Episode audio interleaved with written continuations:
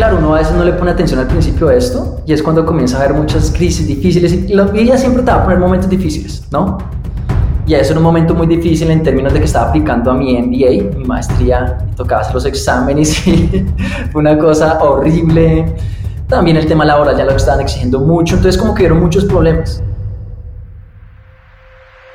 Hola, mi nombre es Manuelita Rojas, soy mentora holística y el creyente del poder de la mente. Cada semana compartimos experiencias enriquecedoras que pueden darle un boost de inspiración a tu día, camino y propósito. Gracias por estar acá. Te invito a darle clic y seguirnos en todas nuestras plataformas como Grateful Mind. Hola a todos, muchísimas gracias por estar acá hoy con nosotros. Hoy quiero presentarles a nuestro invitado, es una persona muy especial. Él es Dimitri Alejo, él es fundador de la Fundación Creando Quien Tú Eres. Eh, lo conozco desde hace mucho tiempo, pero hasta ahora digamos que hemos podido tener una mayor aproximación, conocer todo eso que él hace hoy en día, lo cual admiro profundamente. Así que estoy muy contenta que estés acá hoy con nosotros, Dimitri. Muchísimas gracias por este espacio. Muchísimas gracias a ti, Manuelita. En serio, para mí es todo un honor estar acá. Es muy grato poder compartir la historia y sobre todo eh, en este espacio tan bonito que tú has creado. Dimitri, y bueno, yo sé que actualmente estás en Bogotá, en Colombia, eh, pero si pudieras contarnos algunas cosas de, no sé, los lugares que has vivido, porque sé que has vivido en otros lugares o de dónde eres, ¿qué me podrías decir? Bien, perfecto. ¿De dónde soy? Bueno, mi nombre puede estar de ser Dimitri Apellido Alejo. Eh, no soy de Rusia, realmente no es algo más allá de Boyacá, de acá de mis ancestros. Em, yo nací entonces aquí en Colombia, me crié y sí he tenido la oportunidad de viajar a diferentes países en diferentes momentos. Llámese después del colegio, estuve viviendo en Londres, después de la universidad en Estados Unidos, también haciendo mi MBA en Estados Unidos y en otros países, em, más por temas de, a veces laborales, a veces por temas de un llamado que siento a viajar y conectar como con ese lugar, esa cultura y hacer lo que yo sienta que, que vine a hacer en el lugar, más allá de algo turístico. Ok. Sí. Qué interesante esa manera de ver la vida, ¿no? Lo que dices de, del Dimitri de hace dos o tres años, que no sé si tenía la misma eh, perspectiva de vida a como, como lo ves hoy. Em, Dimitri, otra pregunta, así como para seguir conociendo de ti un poco más. Si yo te preguntara qué te hace feliz en la vida, ¿qué me dirías? Bien, algo que justamente lo que hace mi fundación y pues al final mi fundación lo que es una proyección de lo que yo amo hacer, ¿no? Y quiera o no, lo que me hace feliz. Y como se llama bien el nombre, creando quien tú eres. Algo que amo y me hace feliz, más allá de que yo lo haga, es que todos se puedan permitir como escuchar ese pensamiento más sincero ese sentimiento más elevado y ese acto más coherente para hacer eso más genuino que hay, ¿no? Entonces, que las personas puedan muchas veces romper con esas creencias limitantes, que puedan escuchar ese sentimiento que a veces dice que son tonterías si no lo deja al lado, ¿sí? O por temas de lo que dice la sociedad, actúa de una manera, sino realmente lo que más sincero que hay dentro y poderlo hacer. Entonces, eso me hace muy feliz cuando las personas se permiten, independiente de qué camino es, porque poner mil caminos y no es como uno único que hay. Ok, muy bien. Em, y sobre todo porque, bueno, ya nos contarás más adelante que, que trabajas en esto día a día para, para, porque te hace feliz. Mm, y la última, digamos, de, de, de, estas preguntas, como para conocer de ti, si te pregunto, ¿cuál es tu miedo más grande que se te viene a la cabeza?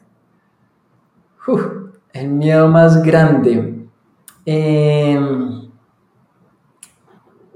yo creo que en analogía de eso, esa la pregunta la he pensado varias veces. Em, sinceramente, como que todos los miedos que tengo trato de observarlos mucho. Lo digo es porque, por ejemplo, yo me certifiqué como paracaidista, soy buzo avanzado y muchas veces hay cosas como que generan mucho miedo, a veces físico, mental, como que he tratado siempre de superarlo. Pero un miedo, algo muy bonito que decía una frase una persona es si existiera un real infierno, sería poder ver todas las oportunidades que tuviste para hacer eso más genuino y no las aprovechaste. Entonces, casi que para mí sería como ese infierno de ese miedo y es que de pronto no creara eso más sincero que hay, que me, limitara por muchas razones. Em, pero por, no por lo externo, las limitaciones, sino por responsabilidad mía. Es como un miedo, pero más como que lo volví y lo transmuté a una energía, una pasión, y no miedo, sino que no trabajar por el miedo, sino trabajar por lo que amo. Como eso que de pronto dejaste de hacer o que si en algún momento dejarías de hacer, ¿sí? Algo así. Algo así, sí, es que muchas veces, ¿será que lo hago, no lo hago? Eh, y son por decir, no, pero es que van a decir esto, no, pero es que, ¿qué pasará con esto? No, es como realmente volverlo como eso. Es como un poco el miedo de no permitirse ser. No permitirse ser. Qué fuerte. Sí, bastante em, profundo y creo que pues muchas de las personas que nos están oyendo, que nos están viendo, pueden identificarse con, con un momento así, ¿no? Mm. Y Dimitri, bueno, en relación con esto mismo que empezamos a hablar, a mí me gustaría preguntarte si hay algún momento de tu vida que nos quieras compartir en donde de pronto tú no veías que las cosas em, estaban saliendo como tú querías o de pronto estaban siendo difíciles, retadoras y, gracias a ese trabajo interno, precisamente, a, bueno, diferentes herramientas, pudiste, digamos, salir adelante. ¿Qué me podrías contar de este momento? Bien, muy buena pregunta. Y creo que lo bueno es traerlo a colación lo que te dije hace dos, tres años ese Dimitri, que tú dijiste, ah, interesante ese hombre esquematizado, organizado, que tenía un horario y cómo se levantaba, a este Dimitri que como que es más fluir y más sentir. Em, hace más o menos tres años em, me encontraba em, trabajando para Uber. Yo era uno de los gerentes de marca para Uber en Latinoamérica, viviendo en México. y podría decir que tenía una vida que agradezco mucho, en el sentido de que a nivel como económico, social, eh, familiar, entre muchas cosas, se tenía lo que se necesitaba, ¿no? Y eso como que es muy gratificante, ¿no? Como esa pirámide de Maslow, cuando dicen, cuando tú ya supieras esos primeros escalones de seguridad, bienestar, etcétera, como que muy por esa parte. Eh, sin embargo, en esos momentos, a veces uno entra como de pronto en ese proceso automático de hacer y tener, ¿no? Y llega un punto en donde la barra siempre va a subir, independiente de lo que tú, lo, lo eh, cumplas en tu vida. Y a esto lo que digo es porque en ese momento, por más de que uno tuviera todo lo necesario, sí sentía que había como un vacío. O sentía, además de un vacío, o como podría decir también a la vez como un llamado que había algo más grande. ¿Sí? Em, y claro, uno a veces no le pone atención al principio de esto, y es cuando comienza a haber muchas crisis difíciles, y la vida siempre te va a poner momentos difíciles, ¿no? Y eso en un momento muy difícil en términos de que estaba aplicando a mi MBA, mi maestría, y tocaba hacer los exámenes y fue una cosa horrible. También el tema laboral ya lo estaban exigiendo mucho, entonces como que hubieron muchos problemas. Entonces, de nuevo, vacío, también llamado que había algo más y la vida misma como que estaba muy tormentosa. ¿Sí? En donde, ¿cómo me sentía? Me sentía que por más de que subiera, hiciera y tuviera, no, no me llenaba no me autorrealizaba como esa parte de arriba de Maslow y a la vez me sentía un poco también como decepcionado, frustrado y como que curioso algo más nuevo, diferente. Qué fuerte. Un momento complicado porque al final son muchas emociones que nos describes bastante pues retadoras, ¿no? El, el, estar frustrado, el sentir que de alguna manera pues ya lo tenías todo, pero como que estaba ese vacío, como que hacía falta algo más. Eh, y por qué crees que era esto. O sea, digamos que nos cuentas, estabas viendo en México, tenías un muy buen trabajo, te sentías bien, pero por el otro lado estaba como esa frustración de ese vacío de querer algo más y hacia qué lo ligabas en ese momento o cómo te dabas cuenta que te hacía falta ese algo más. Buen punto. A ver, es importante también mencionar que en esos momentos pues no es que vivía en decepción, tristeza, frustración todo el momento. Claro, obviamente uno estaba feliz con los amigos, compartiendo, viajando, sin lugar a dudas los bonos que daban o los salarios eran muy buenos, entonces como que eso también alegraba, ¿no? Pero pues tú ya sabes que con el pasar del tiempo ya eso se vuelve como una regla, como por default. Mm. Y yo diría que eso que comencé a sentir, eh, yo podría decir que ahí fue como el pico, en donde se sintió más fuerte, pero ya venía como gran parte de mi vida, en donde siempre he tenido como una curiosidad por como por tratar de experimentar qué es eso más, lo diríamos, elevado que uno puede ser. Lo que me refiero es porque normalmente uno tiene diferentes etapas en la vida. En el colegio a veces el más elevado era el que iba mejor académicamente. ¿sí? Luego cuando uno entra como un poco más en la pubertad era el más social, el más amiguero, el más rumbero, luego también una etapa de pronto el más deportista, el que más dinero tenga, bueno, hay como muchas etapas y como que siempre vivía y trataba de destacarme en eso, sin embargo, como que nunca llenaba realmente eso. Entonces, como que te digo que en ese punto, ya después de haber experimentado muchas cosas y tenerlo todo en un momento, dije, hay algo más, ¿sí? Eh, que eso es importante, algo más, no sabía o no sé qué era eso. ¿Me entiendes? No es, uh, eso algo más es viajar por el mundo o ser un panadero o pintar, no, no tenía ni idea. Pero, sí de pronto, ¿esto era algo que habías visto de afuera? O sea, que tú dijeras, esta otra persona como que refleja ese algo más, o de dónde empieza a surgir esa, esa necesidad que dices, claro, no es de ese momento, seguro es de tiempo atrás, pero ¿cómo te empiezas a dar cuenta que existe algo más independiente de que no sepas que es ese algo más? Buen punto, qué buen punto. Yo diría que justamente no fue por mirar afuera o ver un referente, sino más por mirar adentro. Ok. ¿A qué me refiero con esto? Y puede que suene muy filosófico, pero es la siguiente manera. Justamente en esos momentos, cuando yo, mi perspectiva, cuando hay crisis, dificultades, uno puede tomar dos caminos. O trata de como dejarles de un lado y como solucionarlos y bien, pero van a seguir llegando. O realmente tomar una solución un poquito más de raíz. Y en estas comencé a hacerme siempre como que tenía un poquito de, de, gusto por hacer un poquito de preguntas hacia mí misma, ¿no? Que hay mil formas de hacerlo, ¿no? Desde el journaling, desde pararse a agradecer, desde meditar, desde poder leer un libro, escuchar un podcast. Entonces, como eso que hablan de ese trabajo interno, comencé poco a poco. Y poquito a poquito, no es que de un día a otro comencé a meditar ocho horas, no.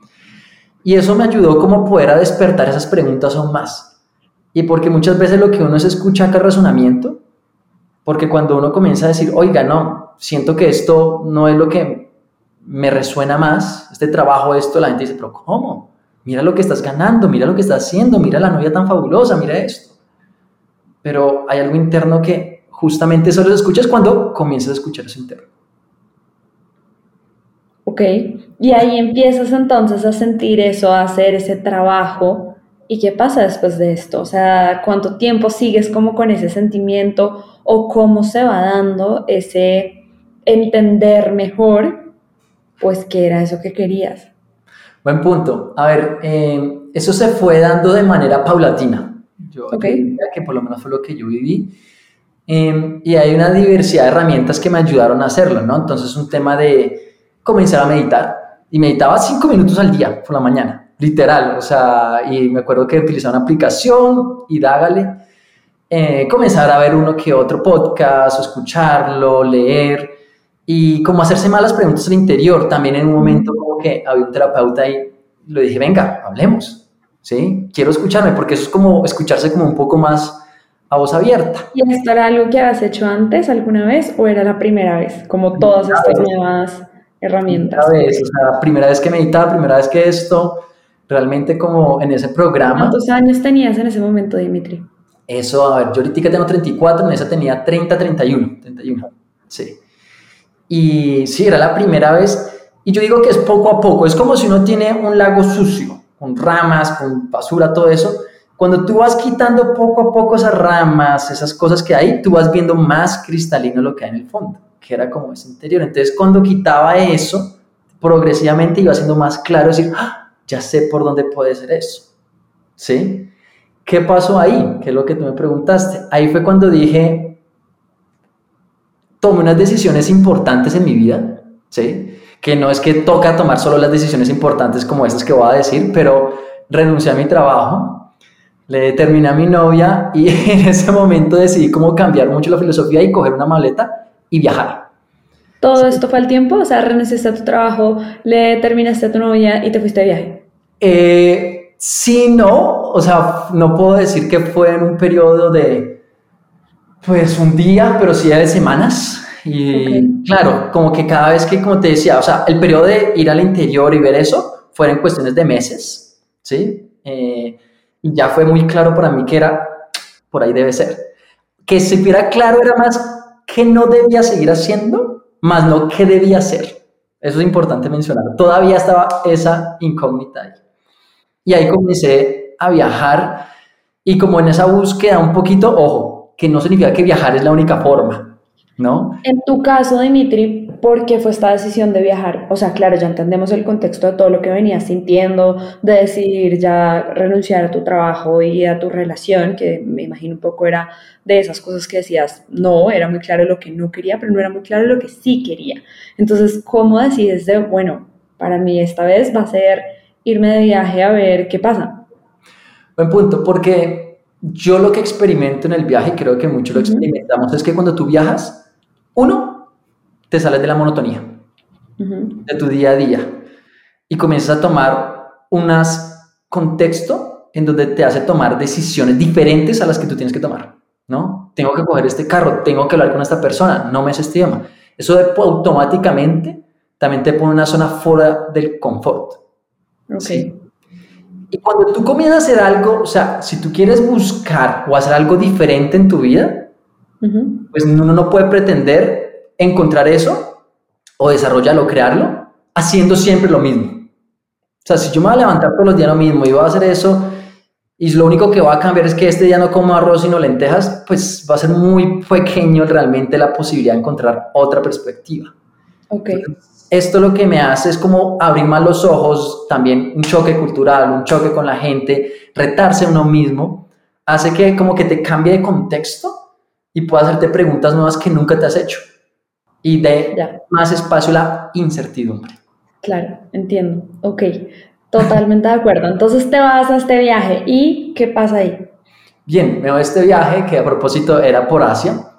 Okay. Eh, y en estas esto comenzó más o menos a finales de 2019 y ya durante el 2020 creo que sabemos todos lo que pasó, que justamente llegó la pandemia, eh, algo que no esperaba para nada ni nadie de nosotros. Eh, pero yo creo que como todo lo que sucede en la vida, uno lo puede coger como un problema o una oportunidad. Y en esta, por cosas, por muchas razones, como que fue una oportunidad muy bonita para que yo pudiera estar en un espacio y poder como no solo hacerme esa reflexión, sino poderla como expresar de alguna manera, ¿sí? Como esas preguntas que tenía. Eh, y lo digo porque esa forma para mí de expresarlo fue escribiendo. Entonces ahí fue cuando comencé a escribir y comenzó por unas horas y luego se volvió semanas escribiendo siete, ocho horas diarias que tampoco, ojo, yo era ni escritor, o sea, tocar trompeta y escribir lo mismo que yo, nada que ver, ninguna habilidad. Y, y eso entonces me llevó justamente luego a escribir algo tan robusto que fue mi primer libro, o es mi primer libro, em, que se llama Creando quien tú eres, elige ser, em, que justamente como que me ayuda, me ayudó sobre todo a mí a entender mucho más este proceso que hemos hablado, ¿no? De crear eso más genuino con ese pensamiento, sentimiento y ese acto. Eso. y todo este libro lo escribes durante ese viaje, precisamente. Sí, pues durante el principio del viaje, los primeros tres meses, no he tenido que fue todavía una gozadera. No todavía sigue como el chip de vamos a disfrutar, vamos a rumbear, vamos a bailar. Y está bien, no estoy diciendo que está mal. Pero como que también me ayudó por muchas cosas de la vida, otras circunstancias, a entender que si yo quería algo más amplio, tenía que ser también algo diferente. No es como, ah, pues rumbeo aquí en Bogotá y como rumbeo en Shanghái, lo mismo cosa. No, cómo realmente puedo comenzar a hacer algo diferente. Y ese espacio de la pandemia me hizo quedarme en un bungalow en Tailandia y me permitió... o sea, tu viaje fue todo el 2019 y el 2020 también, o sea, en medio de la pandemia tú seguías viajando. En, mm, comenzó a finales de 2019. Ya, ok. Y durante, comenzó todos los primeros tres meses de 2020 que no tuvimos, fue que viajé y ahí fue luego que me cogió la pandemia y ahí sí me quedé cinco meses escribiendo, más o menos. Tres meses y otros tres meses pasándolo al computador en Asia. Sí. Wow. ¿Y qué pasa después de todo esto?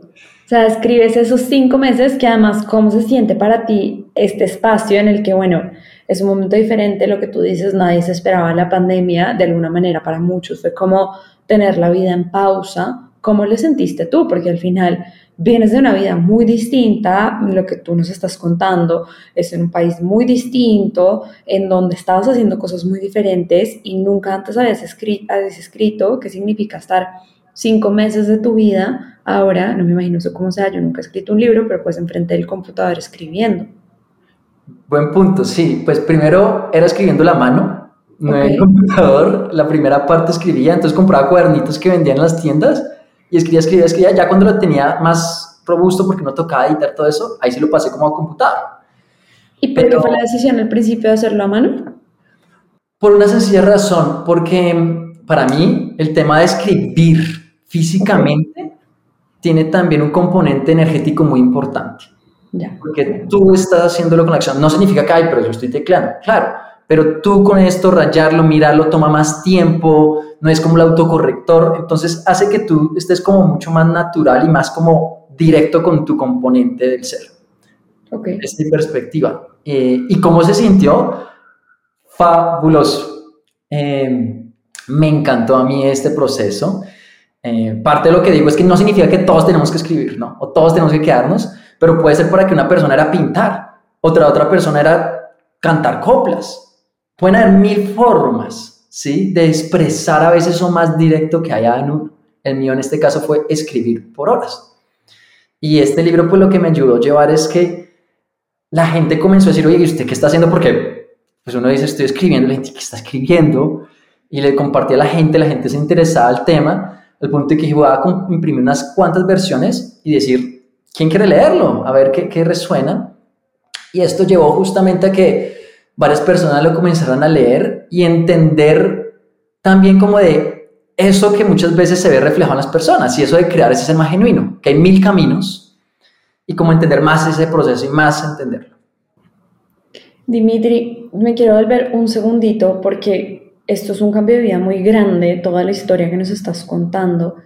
Y yo sí quiero saber, ya nos cuentas cómo se sintió escribir y, la buena experiencia que fue ese momento, pero digamos en algún momento tú no te, como que no echabas para atrás de lo que era tu vida antes o te preguntabas como que cómo terminé acá o cuando decidiste de verdad dejar ese trabajo o esa relación y coger las maletas y viajar sin saber, digamos, a qué te, te estabas eh, sometiendo simplemente con esta idea en mente muy clara que nos cuentas de, bueno, yo quiero resultados diferentes, tengo que hacer las cosas distintas. Entonces me voy a retar, voy a entrar a esto totalmente nuevo, pero son seres humanos, ¿qué, sentías tú en ese momento? ¿Cómo era, eh, cómo fue todo este proceso? ¿Existió algún, en algún momento duda? Eh, no sé, tenías otras personas a tu alrededor que de pronto también quedaran un poco impactadas con lo que estabas haciendo. ¿Cómo fue esto un poco? Muy, muy buena pregunta y me encanta lo que, que dices porque sin lugar a dudas un cambio de esa manera, de estilo de vida, de cultura, de forma de hacer, de actuar, es difícil y muchas veces genera miedos. Normalmente la gente es, uff, yo no hago eso. Por más claro que vea que es el camino, digo, no, qué miedo, ¿no? ¿Por qué miedo? Porque hay mucha incertidumbre. Tanto lo que hace, dice, bueno, y viajo rico y vuelvo y mi trabajo y, mi mujer, y es entendible, ¿no?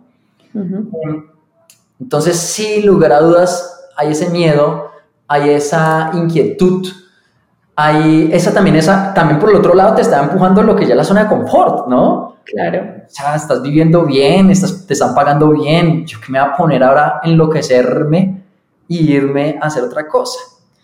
Entonces yo creo que lo que me ayudó mucho en ese componentes para poder como darle ese paso son varias cosas. Uno, como te dije, esto es algo progresivo.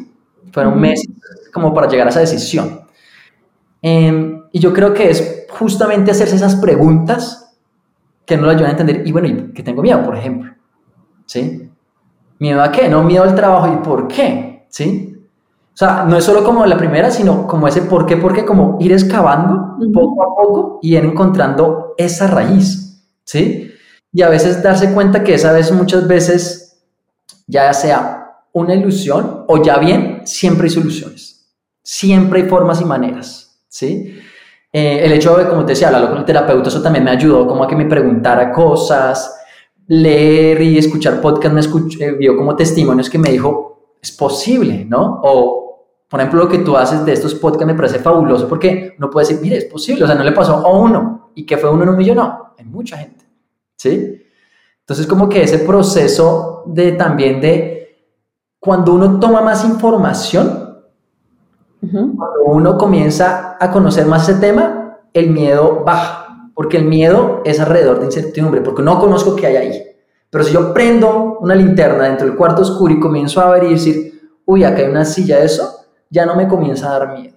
Entonces es como conocerse, sobre todo, o informarse, o ver técnicas de todo, es lo que me ayudó a superar como eso, y que ya después al final la decisión era la más sencilla, no lo más difícil. Eh, lo más difícil era quedarse en lo que yo estaba haciendo, sabiendo que había algo más genuino para mí. Claro, que es lo que nos mencionabas ahorita de, bueno, es que yo tenía muy claro que era lo que no quería, pero no sabía qué era lo que sí, como que qué era eso que todavía me hacía falta. Dimitri, y en todas estas, bueno, llevas estos, duraste esos cinco meses escribiendo ese libro, ¿y qué pasa después de esto? Sí, como te decía, pues los escribí y ahí entonces como que decidí publicar unas copias, no, no, más de 200, para experimentar. Esto creo que es parte del proceso, es cuando, cuando uno comienza algo nuevo, no es como botar todas las fichas, all in, sino experimentar, porque es como si uno fuera a correr, dijo, ah, yo soy maratonista. Pues primero corra 3 kilómetros a ver cómo le va. No necesariamente metes a correr 42 kilómetros, ¿no? Porque de pronto no le gustó, los zapatos no son buenos, eh, no llevó el reloj, lo que sea. Entonces es como que eso algo que también he aprendido mucho es en ese camino de esa, ese nuevo camino, ese camino más genuino, como paulatinamente ir testeando cosas. Entonces eso que me llevó a testear como mi libro y preguntar a la gente. Eh, y no esperaba no pretendía que todos leyeran el libro. O sea, algunos lo leyeron un capítulo, otros todo un, todo un libro, otros lo pusieron de portavasos y está perfecto. ¿Me entiendes? Ahí es también como cerrarse un poco, quitarse las expectativas, digo, y permitir escuchar. Entonces eso me llevó no solo a entender mejor el tema, sino a que ver que algo que yo amaba que era eso, es como compartir más esa perspectiva de que cada uno tiene un camino más genuino, más elevado, y, pero todos también tenemos herramientas que compartimos como ese pensamiento, sentimiento, ese acto, que si las que trabajamos, cada uno puede construir su propio casa, ¿sí? Entonces, em, eso fue lo que hice y ahí cuando ya estaba haciendo mi MBA, que ya había pasado antes, eh, cambió totalmente la filosofía, mi maestría, lo que iba a hacer porque antes era como irme a trabajar en Estados Unidos, en otra empresa gringa, etcétera, etcétera, que está bien. Sin embargo, lo para mí es otro camino. Y ahí lo que hice fue... El cambio con toda esa historia y este, este espacio que tuviste en este viaje. Sí, exacto, me ayudó. Este viaje, como te digo, creo que el viaje detonó mucho, pero venía toda la vida muchas señales da, ¿sí? Ok. Como que se va construyendo. Y, y ahí fue que entonces dije, voy a comenzar a emprender y emprendí poco y palotinamente hasta crear lo que es mi fundación, justamente. Wow.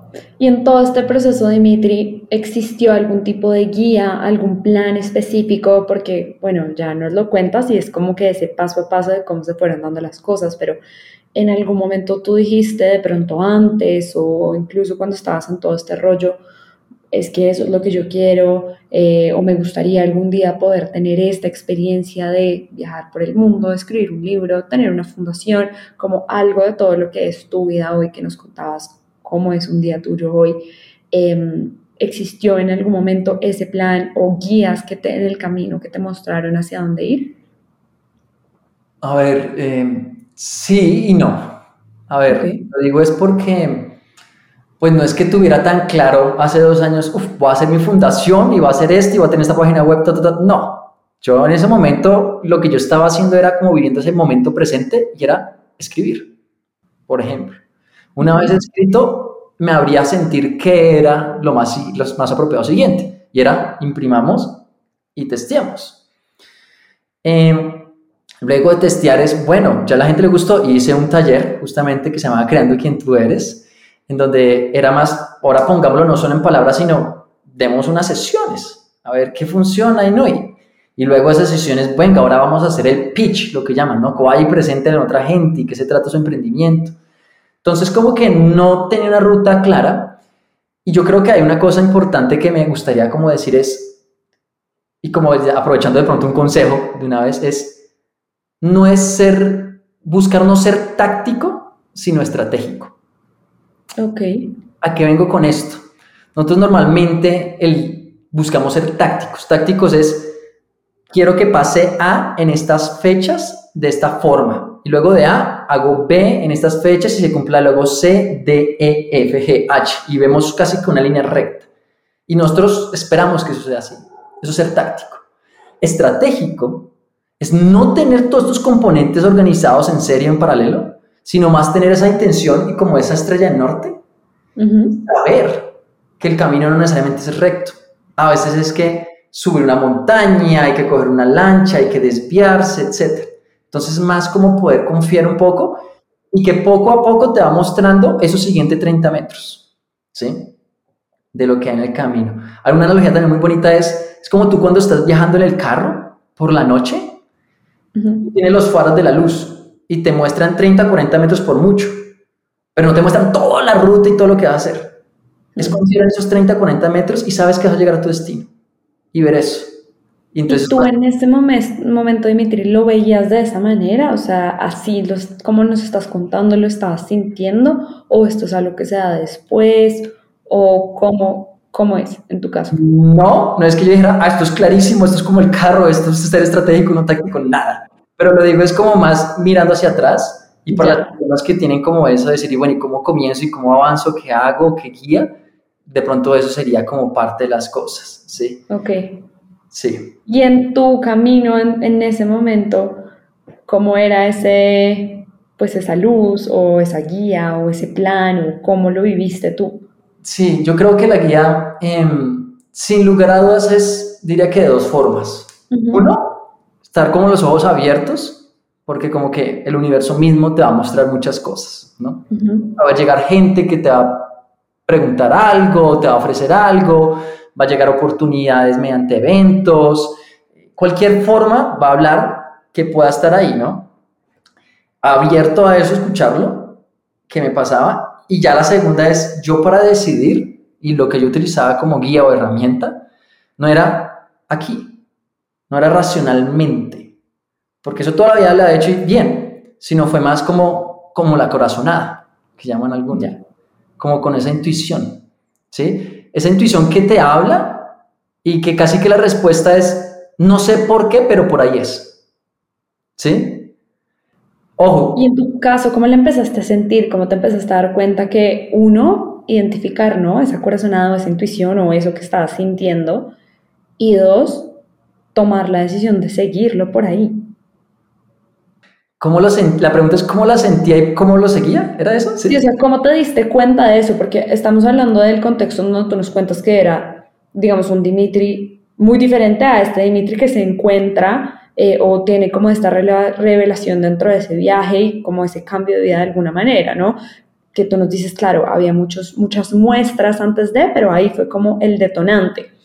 Entonces, cómo ese Dimitri nuevo de alguna manera se da cuenta de esto que nos estás diciendo, de bueno, es que ya no voy a pensar tanto con la cabeza, porque eso era lo que venía haciendo antes, sino que voy a dejarme sentir un poco más, eh, ver cuáles son esas corazonadas o esa intuición y además la voy a seguir. Como que, ¿cómo, ¿cómo te das cuenta de eso, de, de, tomar esa decisión? Yo creo, bien, buen puntar. Primero, ese cambio. Sí, claro. No, no es nada fácil la pregunta. A ver, ¿cómo uno se va dando cuenta? Yo creo que es justamente tratando, o sea, primero, claro, utilizar la cabeza para no tomar decisiones tontas o totalmente loquísimas que uno dice, ay, no, si es que este, este me está pidiendo 100 millones de pesos, toma los 100 millones. No, o sea, obviamente utilizar esto como filtro, pero la decisión final tiene que ir un poco más de acá. Comenzar a pesar un poco más de esto. Entonces, eso era como por lo menos como yo me daba cuenta. Yo decir, uy, racionalmente diría esto. Como racionalmente cogería, estaba en el MBA y me están ofreciendo un trabajo en Amazon que me pagaba un montón de plata. Racionalmente, es lo más lógico. Además, si tú quieres quedar en Estados Unidos, pues te dan la green card, lo que sea. Pero yo quité ese componente de que lo que dijera la gente o lo que yo pensaba o lo que pensamos que era correcto o lo más elevado, y más es, esto es lo que realmente como que está más alineado o vibra igual a mí, lo que yo quiero. La respuesta era no. Es chévere estas cositas que ofrecen, pero no es lo más. Entonces, como esa corazonada era hacer como esa escuchada, ¿sí? Eh, con ese ejemplo creo que de pronto puede funcionar mucho, que claro, era irse a emprender algo totalmente nuevo que uno no sabía si iba a funcionar o no. Cuando otros dicen, Dimitri, pero tu maestría y mira toda esta deuda que tienes en La Plata y cómo no vas a vivir en Estados Unidos, cómo te ofrecen, toda la cosa. Y para algunos está bien, pero yo estaba escuchando acá. Eh, claro. Y yo creo que mientras uno más utiliza esta herramienta, más se va a fortalecer. Es como ir al gimnasio. Dices, yo quiero bajar de peso y tener unos abdominales hermosos. Tú vas y haces unos abdominales. El primer día ves y no hubo ningún cambio. Vas al segundo día, tampoco. Tercero, quinto, décimo. De pronto al mes podrá haber un cambio. Pero es porque toca ejercitar el músculo, así como mindfulness. Es como un músculo que toca ejercitar y es también con ese tema de la decisión de intuición, que toca poco a poco y ya está fortalecido que uno es más fácil tomar. Claro, ya lo, te, entiendo mucho mejor y creo que es mucho más claro con esa analogía que nos das. Y a mí ahí me surge una siguiente pregunta y es, bueno, esto suena todo muy lindo, pero efectivamente, ¿cómo se hace? ¿Cuál es ese primer paso? ¿Qué consejos o hacks nos podrías dar para personas que de pronto estén viviendo momentos similares o incluso para ese Dimitri de ese momento, ahora que ya tienes todas estas nuevas herramientas, ¿qué le dirías? Bien, muy buen punto. Entonces, creo como esas herramientas o hacks, bueno, uno ya les comenté una, sean más estratégicos que tácticos. Sí. La dos es, reiterando un poco, es comenzar a tomar un poco más decisiones con la intuición, con la corazonada, sin dejar un lado racional. Ojo, no es como, hay voto y ya no pienso, no. Filtre, piense, pero ¿cómo sigo esto? ¿Sí? Tercero es un tema de, creo que lo que tú dices es, puede que esto suene muy lindo, pero tampoco el camino fue precioso. O sea, no crean que pues yo estuve tirando flores y caminando y en un arco iris. Había momentos difíciles, o sea, yo terminarla a mi novia en ese momento, decirle mi trabajo, no, eso, lágrimas y duro. Sin embargo, considero que es más difícil no tomar ese camino cuando uno ha visto un poco más de claridad y solo quedarse por, como por esa zona de confort, ¿no? Entonces lo que decía también es, comienza esa tercera vez, comienza a ver ese, ese miedo más claro, hacerte esas preguntas. Y hay miles de herramientas que te ayudan a hacerlo, ¿sí? Eh, ver testimonios, hacerte esas preguntas de autoconocimiento. Y cuarta y última, yo diría que es, esto es un camino progresivo. ¿A qué me refiero con esto? No veamos un cambio como un switch de, de luz on-off. O sea, pack, pack, porque siempre vemos este cambio así. Veámoslo más, es como esta balanza en donde tiene un montón de granos de arena a un lado y está pesando más que el otro. Y lo que debo hacer es coger un poquito de granito de arena y ponerlo acá. De pronto no hizo así, no. De pronto no se movió. Pero poco a poco la balanza va cambiando y progresivamente se puede. Y así progresivamente uno, ese miedo se va quitando, es más fácil tomar decisiones y va a llegar un punto en que ya está casi que el cambio y uno dice, ya, ya entendí cómo es. se mueve todo. De acuerdo, completamente. Pues Dimitri, qué historia tan interesante. Muchísimas gracias por compartirla con nosotros, por dejarnos todos estos hacks para poder trabajar también en nuestro, en ese deseo más genuino y en esa coherencia de nosotros mismos. No sé si hay algo más que quieras decir antes de cerrar nuestro episodio.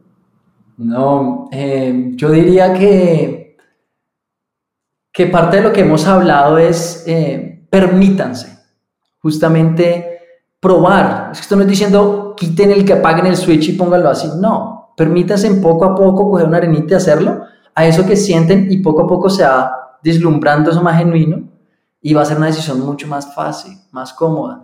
Y uno va a comenzar a hacer su verdad, como su verdadera naturaleza. Y esa verdadera naturaleza es que algo que fluye, que hay armonía. Claro, van a haber dificultades, pero las dificultades son más fáciles de asumir porque uno ya tiene más herramientas para esto. Entonces eso es lo que diría, que comencemos a permitirnos ser. Y muy liberador, me imagino, ¿no? Debe ser también. Sí, de dejar de escuchar como las convenciones de lo que hay que hacer, se debe hacer, a, ok, como también equilibrio. No estoy diciendo entonces rompo todo, porque tenemos que vivir dentro de lo que hay aquí, pero cómo lo equilibrio más y escucho más acá adentro. Buenísimo, Dimitri, muchísimas gracias y gracias a todos los que nos están oyendo, nos están viendo en este momento. Nos vemos muy pronto con nuevos episodios. Muchísimas gracias. Gracias por llegar hasta acá. Espero te haya llenado de inspiración y optimismo. Si te gustó, síguenos en nuestras redes sociales como Grateful Mind. Suscríbete para recibir semanalmente nuevo contenido y compártelo para que así podamos generar un mayor bienestar para todos.